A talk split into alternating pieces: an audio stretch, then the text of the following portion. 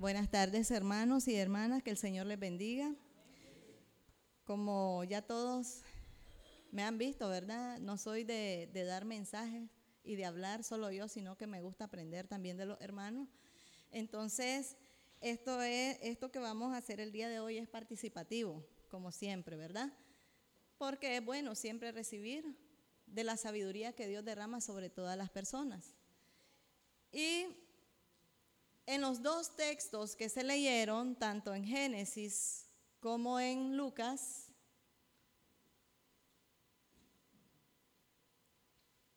había una palabra clave. No sé si ustedes la notaron. En los dos textos que se leyeron había una palabra clave. ¿Cuál era? Pacto. Entonces, en esta tarde yo quiero que hablemos un poquito acerca del pacto. ¿Qué cosa es un pacto? Vamos a comenzar definiendo entre todos qué cosa es un pacto. Me gustaría que fueran voluntarios a participar, ¿verdad? Para no este alguna idea, algún algún concepto que ustedes tengan qué cosa es un pacto. Está abierto.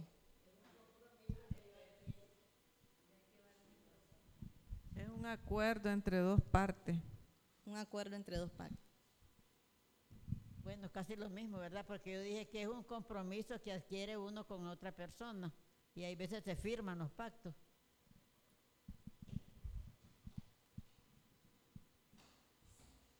¿Algún otro hermano que quiera dar su aporte acerca de la palabra pacto?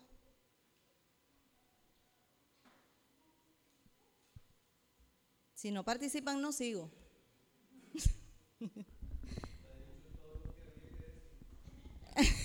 Secunda entonces, hermano Tomás. bueno, realmente tienen razón, ¿verdad? Un pacto es un acuerdo que se hace entre dos o más personas, ¿verdad? Pero hay algo especial por lo cual se le llama pacto, ¿verdad? Un pacto no es cualquier cosa. Tampoco un pacto es eh, un contrato, porque muchas veces tendemos a a confundir lo que es un pacto con lo que es un trato.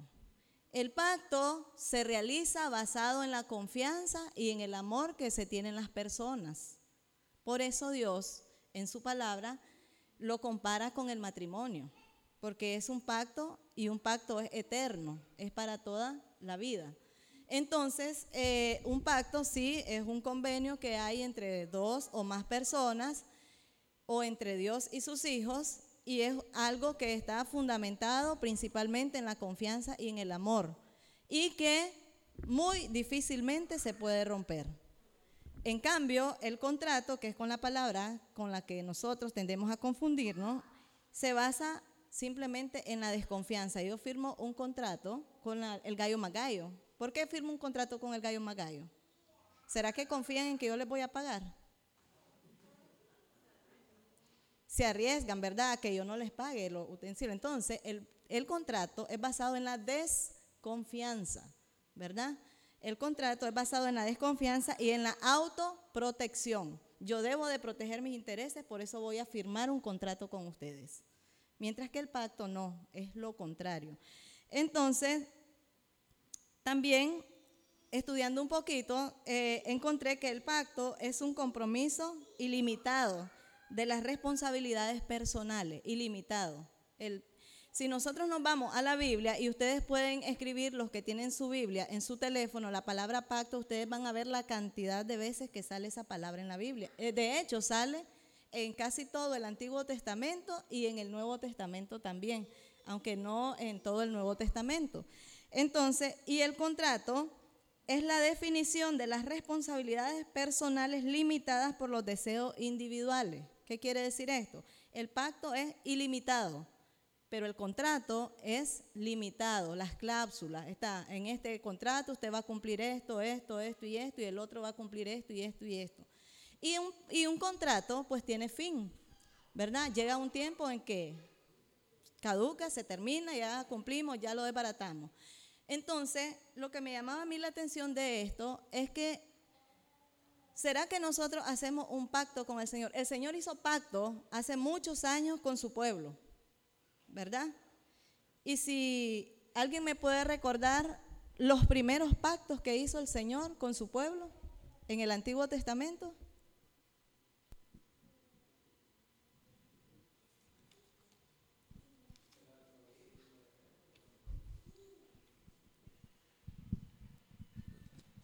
Bueno, tenemos el, lo- el pacto que por medio del arco iris, pues, de que ya no iba a volver el Señor a mandar un diluvio para, para este, precisamente castigar el, mal comportamiento de la, de la humanidad.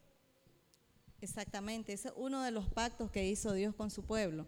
Pero antes de eso, ¿será que el Señor había hecho algún pacto? Dios hizo pacto con varios personajes de la Biblia y uno de ellos fue el de Noé.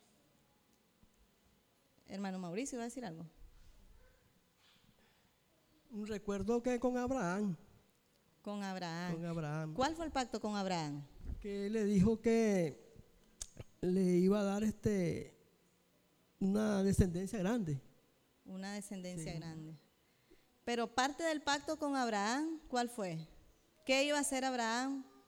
Para la mantener el pacto la- con el para, pa- eh, como decir, el Señor se acercó a ofrecerle, pero vos tenés que hacer esto. Siempre hay una demanda, ¿verdad? Te vas a tener que ir de tu casa y tu parentela. Le pidió eso. Una de las cosas que le pidió. Así es. Fíjense que a lo largo de la Biblia, en casi todo el Antiguo Testamento miramos y se habla y se repite. En reiteradas ocasiones está la palabra pacto, pacto, pacto, pacto. Porque Dios nunca se olvidó desde la primera vez que hizo pacto con sus hijos del pacto que había hecho.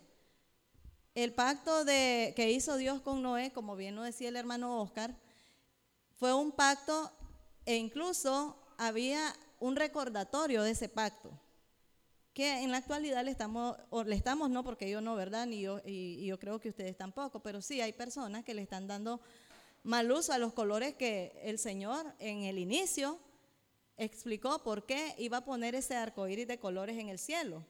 Aunque científicamente las personas han explicado que eso es producto de que los rayos del sol, que la lluvia, que no sé qué, entonces se forma todo eso.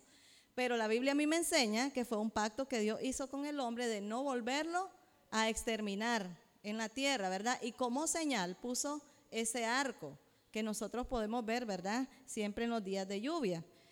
Y en la actualidad, pues, lastimosamente se está haciendo un mal uso de él, lo están agarrando para otras cosas que nada tienen que ver con la palabra de Dios. Entonces, pasando a otro, sí, el Señor hizo pacto con Abraham también.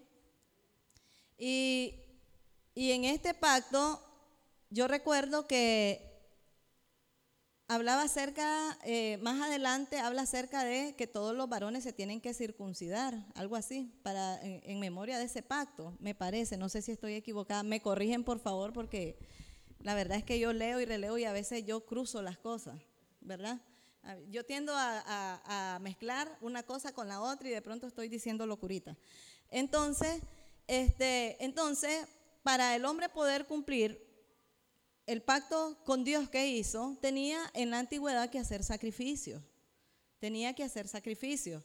Entonces, por ejemplo, este, estaba el circuncidarse todos los varones, estaba también eh, algunos otros sacrificios que, se hicieron. Y ese fue el antiguo, el pacto del Antiguo Testamento. Venía hablando, viene hablando la palabra de Dios. Por ejemplo, podemos eh, decir que Dios ha hecho pacto con el hombre, pero también podemos decir que los hombres hacen pacto con los hombres también, ¿verdad? ¿Sí, hermano Tomás?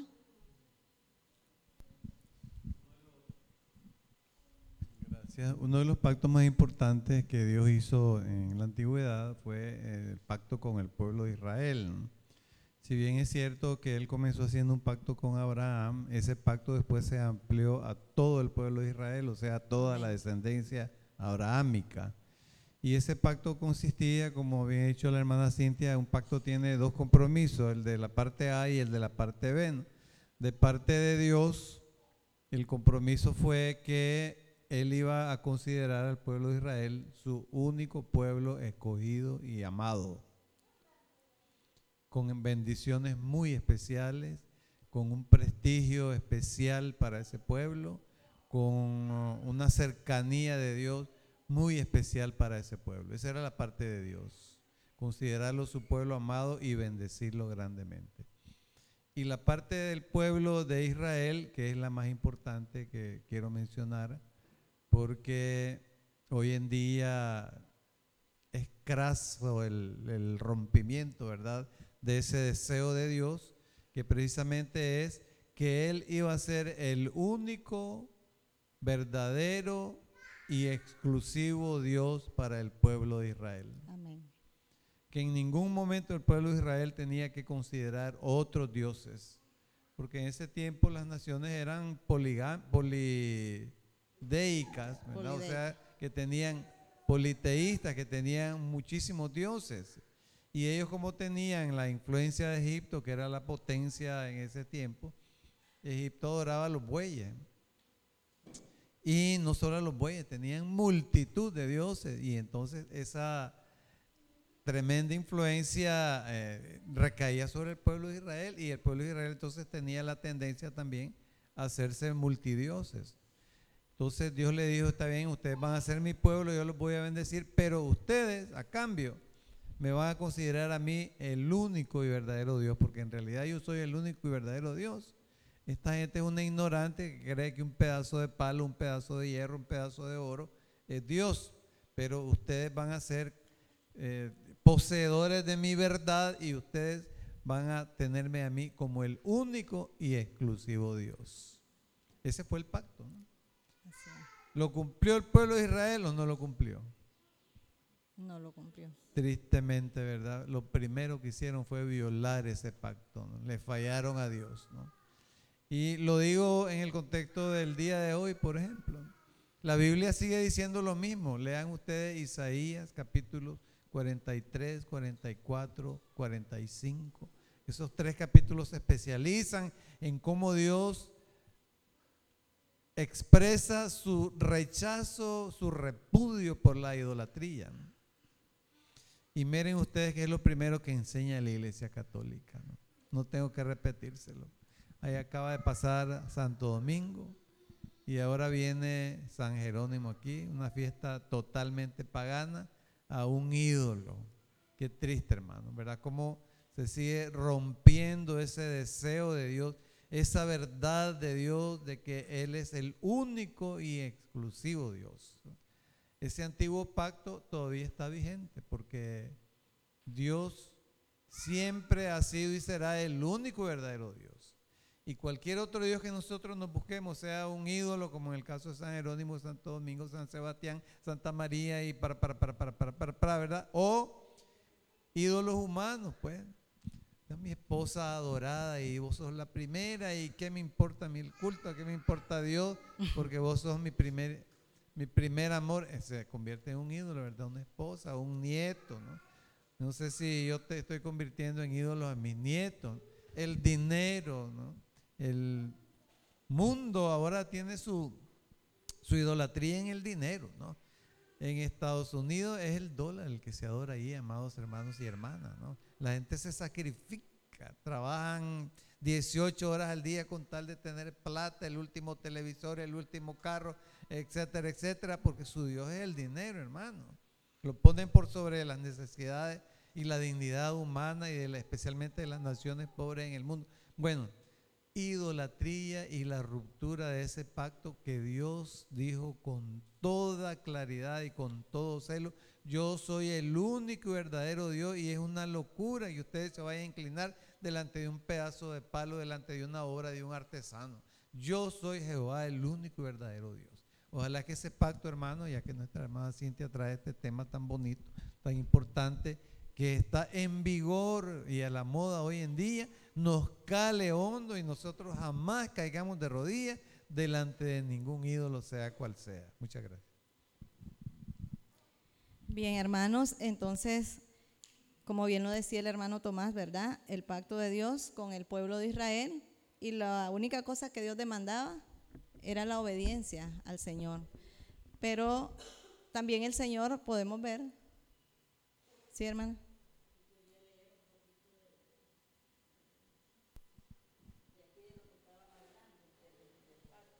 Del prepucio. Dice, este es mi pacto que guardaréis entre mí y vosotros tu descendencia después de ti, será circuncidado todo varón de entre vosotros. Más adelante dice, circuncidaréis pues la carne de vuestro prepucio y será por señal del pacto entre mí y vosotros. Y más adelante dice que su pacto es sin fin, pues, pero ya no me acuerdo. Y el varón incircunciso, no, ese- sí. Dice el, el varón el que no hubiere circuncidado la carne de su prepucio, aquella persona será cortada de su pueblo, ha violado mi pacto. Y dice más, más aquí el 13, debe ser circuncidado el nacido en tu casa y el extranjero por- y el comprado por tu dinero, y estará mi pacto de en vuestra carne por pacto perpetuo. O sea que. Sí, eh, entonces, gracias hermana Rosita. Eh, como podemos ver, ¿verdad? En, en to- todas las veces que el Señor recuerda el pacto que Él hizo con su pueblo, es un recordatorio, es lo que Dios le venía diciendo a su pueblo, hicimos un pacto en tal lugar, y, y entonces el Señor siempre estaba cumpliendo la parte que a Él le correspondía. Los que fueron infieles, ¿verdad? Son aquellos que violentaron el pacto que se había hecho con, con el Señor. Eh, otro aspecto importante que yo encontré o que realmente eh, eh, quiero compartir con ustedes y que han compartido a su vez conmigo, ¿verdad? Algunos hermanos, es que en la Biblia podemos encontrar que Dios hace pacto con el hombre, pero también existe, ha existido pactos de hombres con hombres. Por ejemplo, en, en Génesis 21, del 22 al 34, hay un pacto que se hace entre Abraham y Abimelech. Entonces, eh, ese pacto es algo también que no se podía romper fácilmente. Más adelante encontramos un pacto que se hizo entre David y Jonatán. Y realmente fue un pacto de amistad profunda la que había ahí. Esta, esta versión, lastimosamente también, esta, esta parte de la Biblia, lastimosamente dicen que cuando solamente eh, agarramos un versículo de la Biblia, y nos apoderamos de él para querer demostrar algo, entonces está fuera de contexto. Entonces, ¿qué es lo que, qué es lo que decimos? Un, un versículo fuera de- del texto, ¿cómo es? Un texto fuera del contexto es un pretexto, ¿verdad? Y entonces buscamos cómo darle un, un significado actual a eso. Y entonces dice, si David y Jonatán se amaban y que lo amaban más que a las mujeres, entonces lo han agarrado y, lo, y, están utilizando mal esta información que Dios nos da en la palabra. Simplemente, David y Jonatán tuvieron una amistad muy profunda, una amistad que fue más allá de, de- cuando uno de los dos murió, ¿verdad? Y para ello también firmaron o formaron un pacto. Eh, David y Jonatán dijeron, Jonatán, yo creo que fue Jonatán que le dice que si algún día él iba a morir o que si él mo- moría, que David no se iba a olvidar de su casa y de sus descendientes, algo así. ¿Sí, hermano Mauricio? Sí, sobre ese comentario, ¿verdad? Que se, se, se pone en un contexto equivocado. eh, hay que entender que las personas orientales, y estoy hablando de antes que viniera el Señor Jesucristo, Darío, Artajerjes, miraban con desprecio a los griegos. Para los eh, persas, los griegos eran los más despreciables por sus prácticas homosexuales. Es difícil en un oriental eh, avalar una práctica homosexual. Eh, y le estoy hablando de gente que no conocían del Señor. El rey Darío y todos esos reyes que quisieron conquistar a, Grecia, eh, ellos miraban esas prácticas perversas. Aunque los griegos los miraban a los otros como ignorantes, porque ellos pensaban que eran lo- la lumbrera. Entonces, una de las cosas que detestaban los persas de los griegos eran esas prácticas. Porque incluso pues esa práctica la ejercía Alejandro el Grande. ¿verdad? Entonces, y está demostrado históricamente que tenía esas prácticas. Entonces, un- en una persona de Oriente, un judío, un árabe, esas prácticas son detestables. No necesariamente tiene que ser un creyente.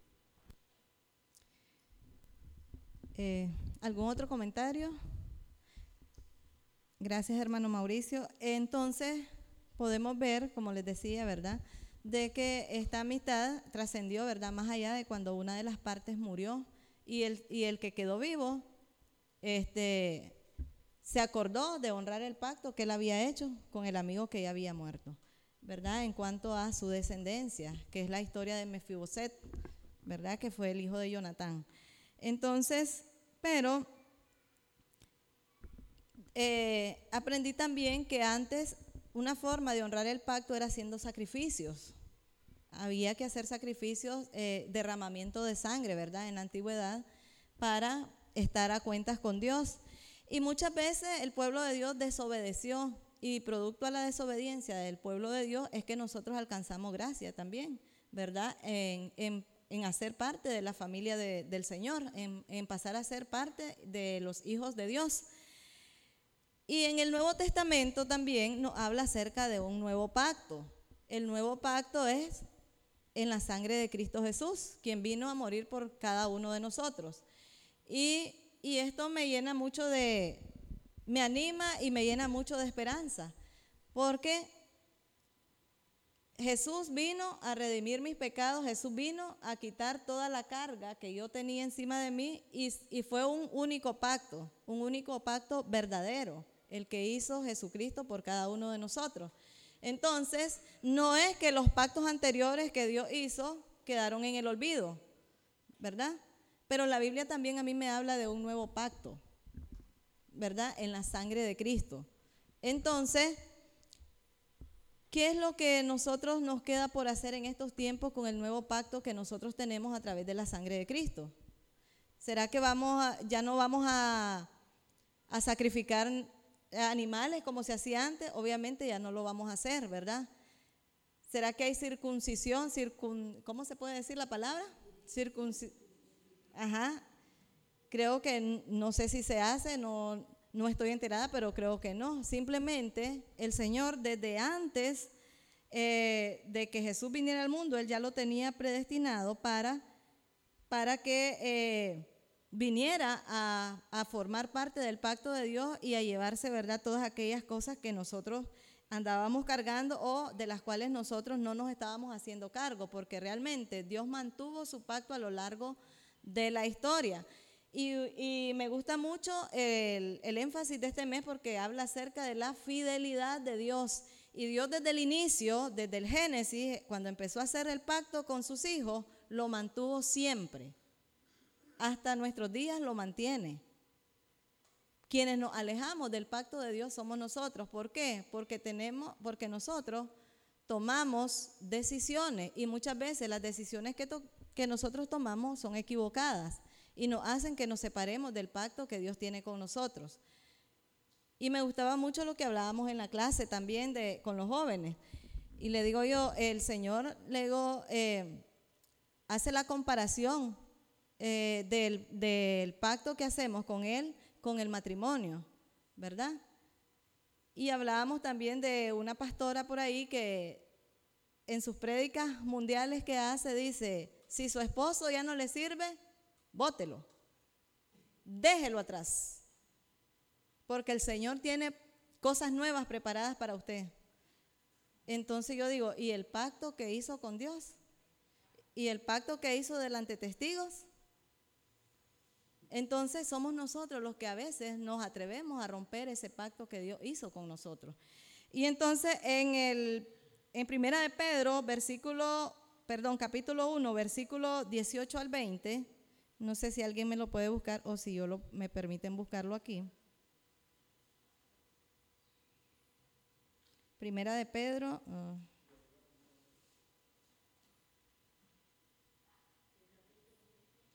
Primera de Pedro, capítulo 1,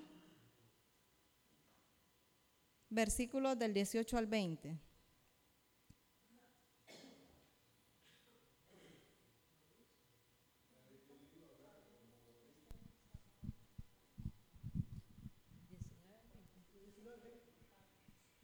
Primera Pedro 1, Versículos 18 al 20. 18 al 20, al 20. Sabiendo que fuisteis rescatados de vuestra vana manera de vivir, la cual recibisteis de vuestros padres, no con cosas corruptibles como oro o plata, sino con la sangre preciosa de Cristo, como de un cordero sin mancha y sin contaminación, ya destinado desde antes de la fundación del mu- mundo, pero manifestado en los postreros tiempos por amor de vosotros. Entonces quiere decir que esa salvación para todos nosotros, Dios ya la tenía prevista. Es probable que la desobediencia de la humanidad desde el inicio a Dios le preocupó, ¿verdad? Le preocupó tanto que necesitaba que un solo cordero fuera sacrificado para limpiarnos a todos de los pecados. En aquel tiempo, pues, eh, pudi- pudimos haberlo tomado como que si fue para todos aquellos discípulos, pero por la gracia de Dios se extendió hasta nuestros días, hacia nosotros. Y entonces ese es el, el gran sacrificio al cual nosotros debemos de serle fieles, ¿verdad? Al cual nosotros debemos honrar y debemos de respetar al sacrificio que hizo nuestro Señor Jesucristo por la paga del pecado de cada uno de nosotros. ¿Sí, hermano? Sí, sí, como leímos ahí, ¿verdad? En Pedro dice que de- desde antes que se diera la creación, ya el Señor había pensado en, en nuestra salvación. Eso nos lleva a decir que el que ha tenido la iniciativa en este pacto ha sido Dios. Dios ha tomado la iniciativa para acercarse al hombre y ofrecerle este pacto. Así es. Y aún en el libro de revelaciones, que es el Apocalipsis, en el capítulo 11, Él lo confirma, ¿verdad? Y eh, me gustaría que leyeran Apocalipsis, Apocalipsis 11, versículo 19.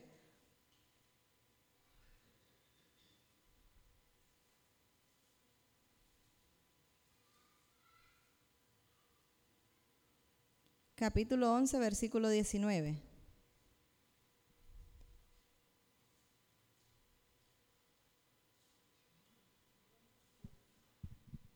Y el templo de Dios fue abierto en el cielo y el arca de su pacto se veía en el templo. Y hubo relámpagos, voces, truenos, un terremoto y grande granizo. Entonces quiere decir que el pacto de Dios, aún en los postreros días, se va a mantener. ¿Hasta cuándo se va a terminar? ¿Será que ese pacto se termine? Se va, va a terminar el pacto cuando sea la segunda venida de Jesús que viene a consumarlo todo, ¿verdad? Nosotros no lo podemos terminar y Él no lo va a terminar, Él va a tener siempre ese pacto abierto para todos los que quieran llegar a Él. Y hasta, hasta el día de la venida de nuestro Señor Jesucristo por segunda vez va a ser consumado el pacto y van a ser levantados todos aquellos que se mantuvieron firmes en lo que, en lo que Dios tuvo preparado para nosotros y que nosotros quisimos abrazar, ¿verdad? Porque no todos queremos abrazar el pacto de Dios como es. Pero entonces sí, vamos a ser levantados todos aquellos que nos abrazamos a ese pacto y lo mantuvimos firme hasta el final y el libro de revelaciones nos lo dice, ¿verdad? Entonces Dios quiera, ¿verdad?, que nos ayude a buscarle cada día en espíritu y en verdad y a abrazar el pacto de Dios que fue desde el inicio de los tiempos hasta la segunda venida de nuestro Señor Jesucristo. Que el Señor les bendiga.